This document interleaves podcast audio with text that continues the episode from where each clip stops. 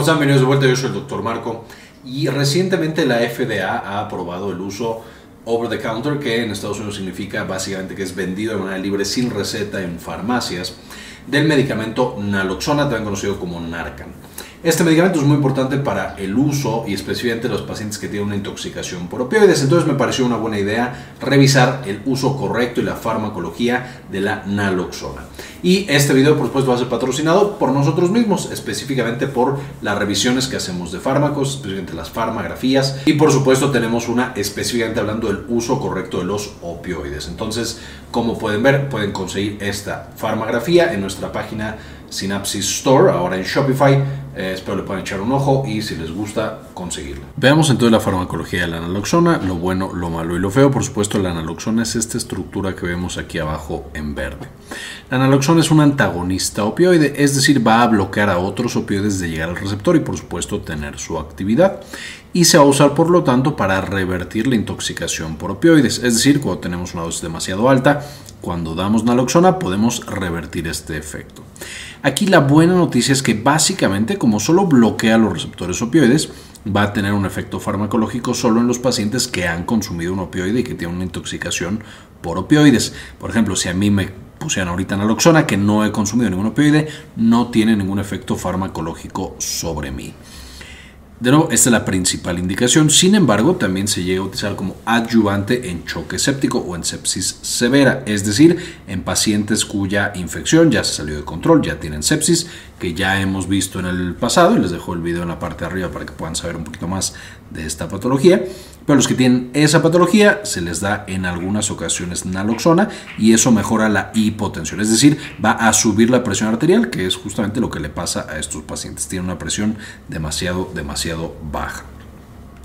Ahora, recordando solamente cómo funcionan los opioides, no voy a meter mucho en detalle, ya tenemos todo un video de farmacología de opioides que les dejo en la parte de arriba, pero esencialmente las neuronas van a secretar opioides eh, y estos se van a acoplar a receptores MU, a receptores kappa y algunos otros. Pero para el tema de este video solo vamos a dejar que los opioides liberados se acoplan al receptor MU y al receptor kappa.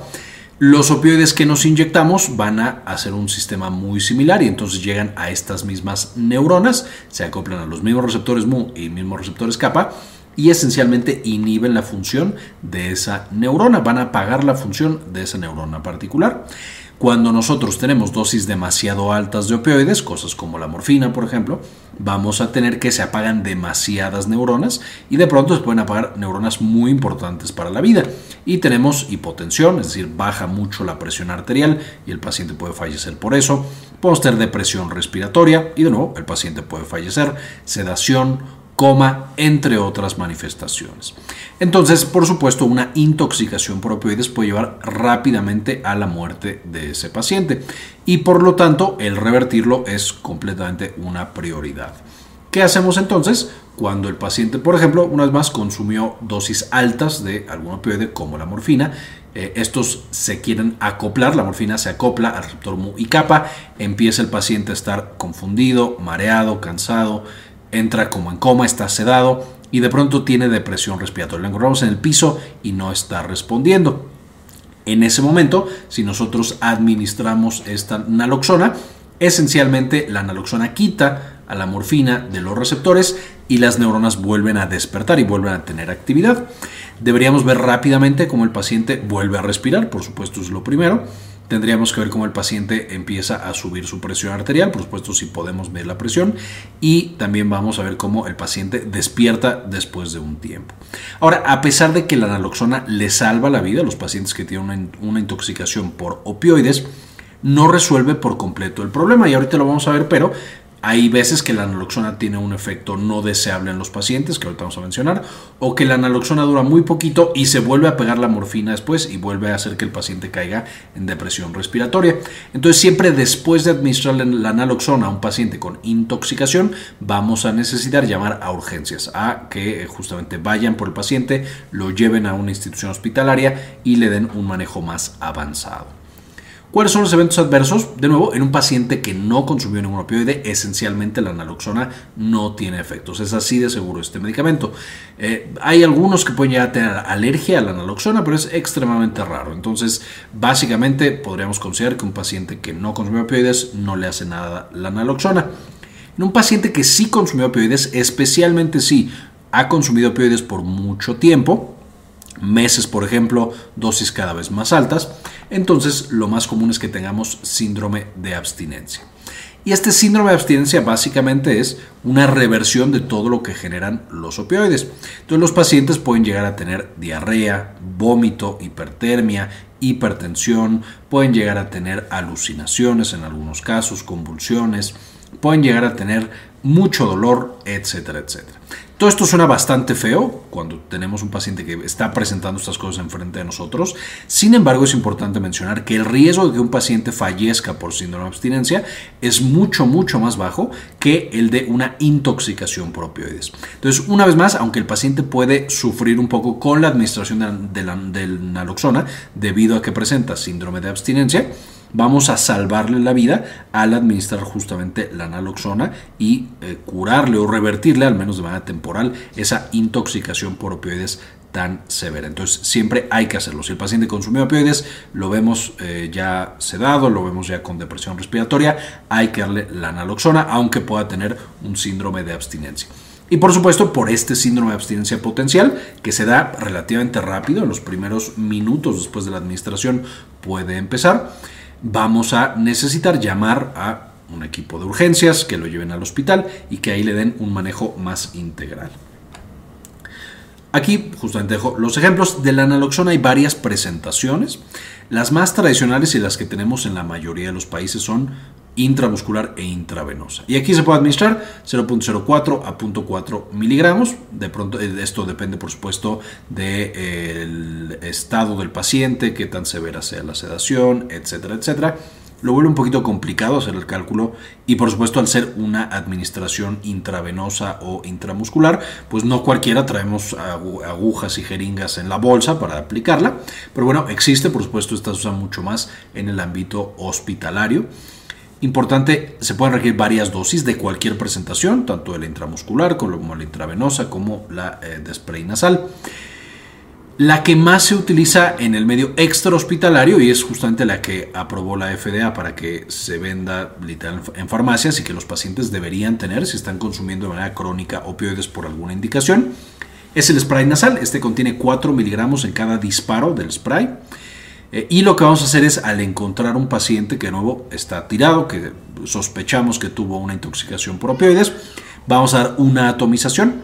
Si no responde en dos minutos, damos una segunda atomización, generando entonces una dosis de 8 miligramos en ese paciente intranasal.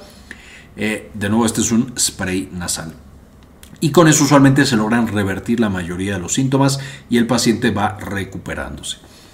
Ahora, cuando nosotros lo administramos, eh, número uno, va a tener un inicio del efecto entre 2 y 5 minutos. Esto es muy importante entonces que lo hagamos lo antes posible. Un paciente que no está respirando, que esperamos 2 minutos, por supuesto puede tener un daño extremadamente severo, incluso si se recupera de la intoxicación por opioides. Ya vimos también que si no responde en 2 minutos, doy ese segundo spray, ese segundo atomización para que el paciente logre recuperarlo. El tiempo del efecto va a ser de 30 a 90 minutos, dependiendo de varias, eh, varios factores. Pero esto significa que si en 30 minutos no está el paciente en el hospital y, por ejemplo, consumió un opioide de larga duración, muchas veces el opioide sigue en la sangre. Entonces, a los 35 minutos vuelve a tener una depresión respiratoria y el paciente vuelve a estar al borde de la muerte, básicamente. De nuevo, subrayando la importancia de llevar lo más rápido posible al paciente al hospital incluso cuando ya le puse ese spray nasal o ya le apliqué su dosis de naloxona. Evidentemente toda persona debería tener, cuando está usando de manera crónica opioides, debería tener naloxona, porque justamente los pacientes que tienen una dependencia o que simplemente lo requieren por motivos médicos, el riesgo de que tengan una intoxicación por opioides, especialmente cuando van incrementando las dosis para manejar el dolor o algo así, pues va incrementándose también. Mientras mayor dosis de opioide, mayor riesgo de depresión respiratoria. Y por lo tanto, la naloxona debería ser parte del instrumental médico que tiene ese paciente disponible. Y por supuesto, decirle a mis familiares, a mis cuidadores, sabes que la naloxona está aquí, eh, en este buró, en este cajón, se usa de esta manera. Si me ves tumbado y sabes que ya me apliqué mis, eh, el opioide que estoy utilizando, me lo aplicas inmediatamente y llamas a un servicio de emergencia. Si se le da a alguien que no ha utilizado opioides, es bastante seguro, no pasa nada. Entonces, en caso de duda, hay que administrar este opioide. Por ejemplo, un paciente que estamos cuidando, que sabemos que usa opioides y lo encontramos tirado, a lo mejor le dio un infarto cerebral, a lo mejor le dio un infarto al corazón o a lo mejor es una intoxicación por opioides. Entonces, para estar seguros, le damos por supuesto la naloxona, llamamos a los servicios médicos y por supuesto también empezamos con maniobras de resucitación en caso de, por supuesto, que no tenga pulso y demás. También importante mencionar que bloquea todas las funciones de los opioides, las buenas y las malas. Entonces, por supuesto, vamos a revertir esa presión respiratoria, pero como estábamos mencionando también, si un paciente toma el opioide porque tiene dolor intenso, pues entonces volverá ese dolor intenso cuando la naloxona entre en efecto. Si es un paciente que lleva mucho tiempo tomando eh, el opioide, por supuesto va a tener, como mencionamos, síndrome de abstinencia con todas las manifestaciones desagradables del síndrome de abstinencia. Y una vez más, es una de las principales razones por las cuales ese paciente tendría que ir al hospital y ser atendido de manera urgente. Aunque, por supuesto, la naloxona le salvó la vida a ese paciente. Entonces, por supuesto, es un fármaco extremadamente importante que todos deberíamos saber utilizar.